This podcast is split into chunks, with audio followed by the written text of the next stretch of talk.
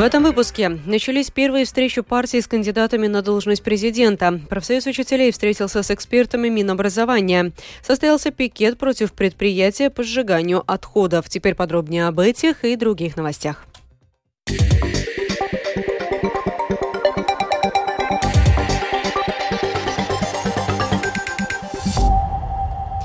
Сегодня начались первые встречи партии с кандидатами на должность президента Латвии. Состоялась официальная встреча фракции Союза зеленых и крестьян с предпринимателем Олдисом Пиленсом, кандидатуру которого выдвинул объединенный список.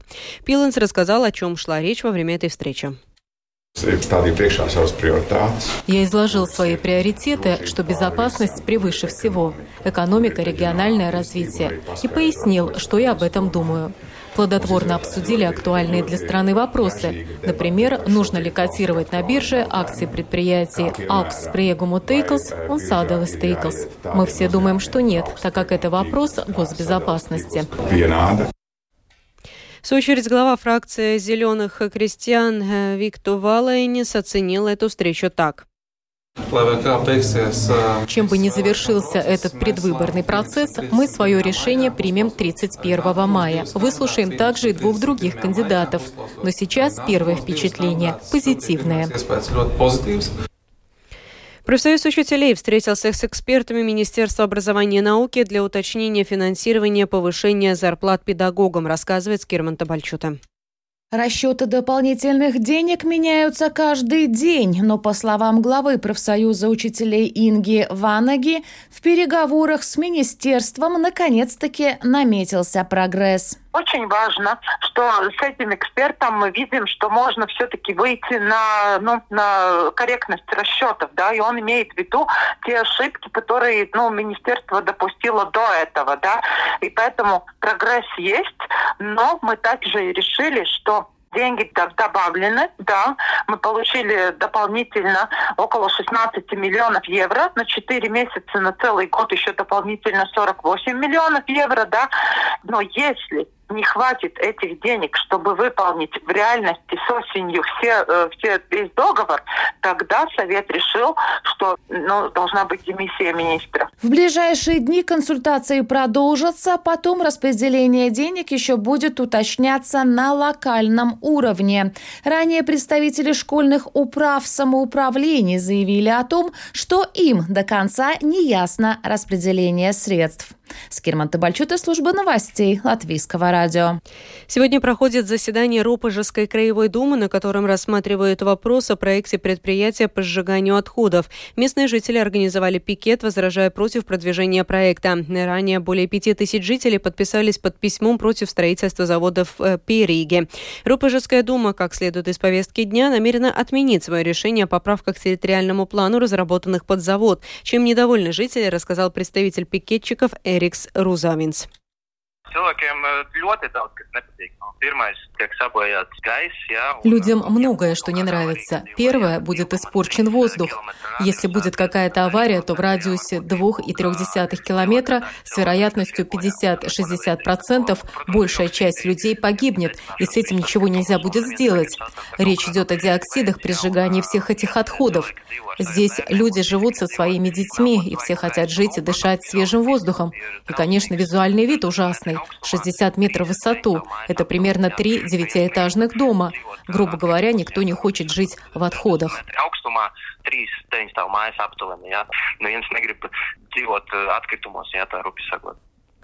Набравшая более 10 тысяч голосов общественная инициатива о техосмотре автомобилей раз в два года передана на дальнейшее рассмотрение Народно-хозяйственной комиссии Сейма. Продолжение темы с Кирманта Бальчута. В Латвии техосмотр надо проходить каждый год, а совершенно новым машинам раз в два года.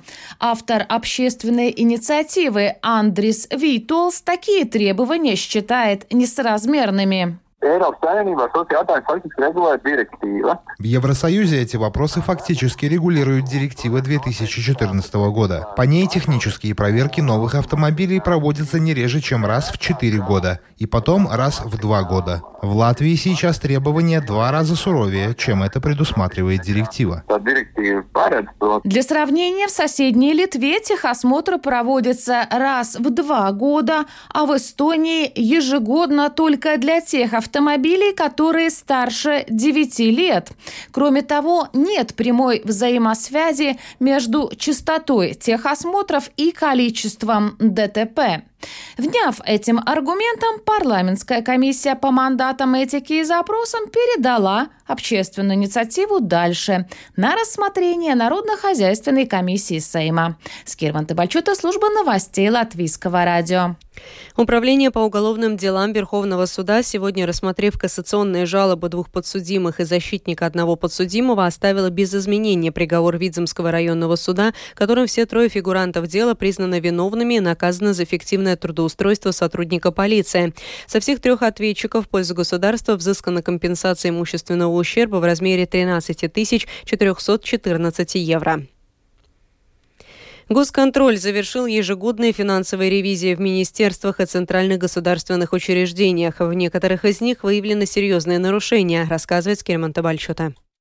Госконтроль дал 26 заключений по отчетам за прошлый год. Возражения в связи с ограничением объема ревизии возникли только в рамках проверки президентской канцелярии. Но подробности этого случая не раскрываются, так как это закрытая информация. Особое внимание в этом году было уделено приоритетным мероприятиям. Больше всего денег, более полумиллиарда евро, получило Министерство Министерства экономики на смягчение последствий кризиса. Госконтроль признал недостаточной систему контроля первого периода, которую осуществляло Министерство экономики, поясняет руководитель третьего сектора Департамента ревизии и методологии Илзе Бадере. К сожалению, мы увидели, что система внутреннего контроля недостаточно для для того, чтобы мы могли быть уверенными в том, что включенная в счета торговцев энергии информация соответствует фактически выплаченному жителям объему компенсаций. После ревизии мы призвали и Министерство экономики с этим согласилось провести проверки по итогам реализации мероприятий поддержки первого периода.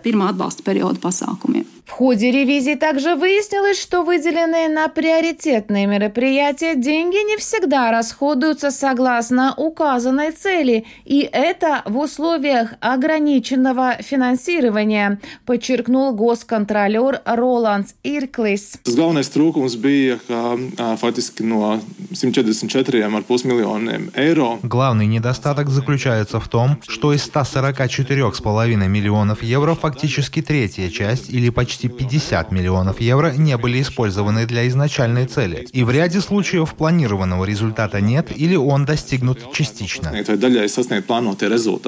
Запланированный результат не достигнут или достигнут частично в 8 из 13 проверок. Из них в четырех случаях госконтроль дал негативную оценку. Это Министерство экономики, внутренних дел, здравоохранения и благосостояния.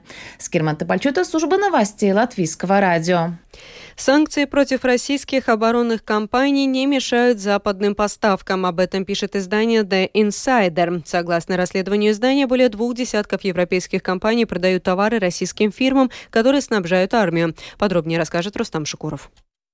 25 компаний из Венгрии, Словакии, Германии, Франции, Швейцарии, Италии, Эстонии, Литвы, Австрии и Польши продают товары российским фирмам, снабжающим армию Российской Федерации микросхемами, снарядами, амуницией и другими изделиями военного назначения. Необходимое для российских оборонных компаний оборудование в Россию завозят избежавшие попадания в санкционные списки военные подрядчики. Как выяснил The Insider, один из таких подрядчиков – Московское общество с ограниченными ограниченной ответственностью СТАН, разработчик современных станков с числовым программным управлением, входящий в госкорпорацию Ростех. Сам Ростех значится в санкционном списке, а СТАН, который под ограничениями не находится, импортирует технологическое оборудование для литейного производства из Германии. Так, в июле 2022 года немецкая компания Reisaus Baumberg Maschinenbau поставила Стану стержневые машины. Стан, как утверждает The Insider, является поставщиком нескольких оборонных предприятий. Согласно базе данных анализа госзакупок, предприятие заключило 125 контрактов на общую сумму более 14 миллиардов рублей. Среди его контрагентов публичное акционерное общество ОДК «Кузнецов», которое выпускает двигатели для стратегических ракетоносцев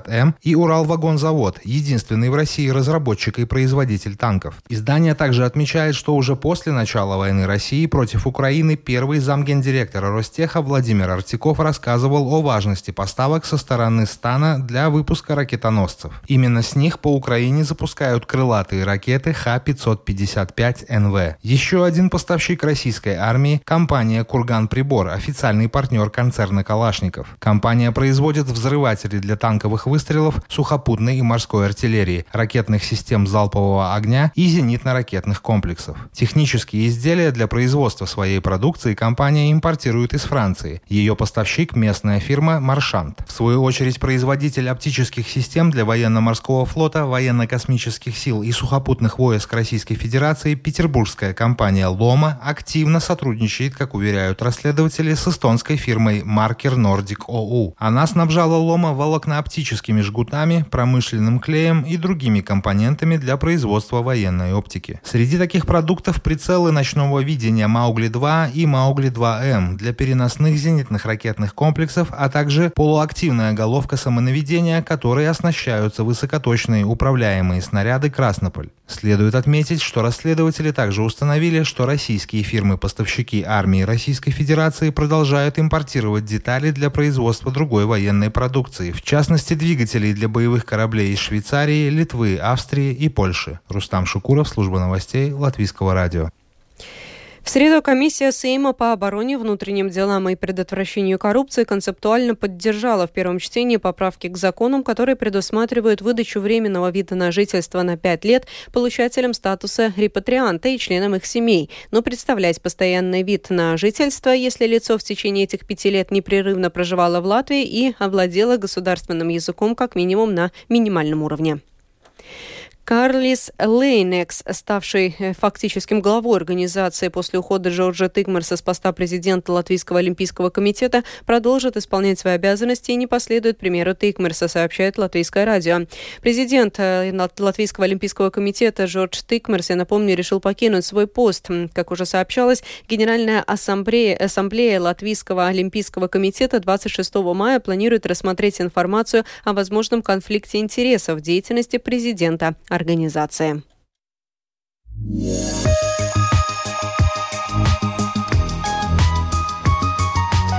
О погоде в завершении. Предстоящей ночью по Латвии будет облачно, иногда с прояснениями. На востоке дождь, ветер западный 3-8 метров в секунду.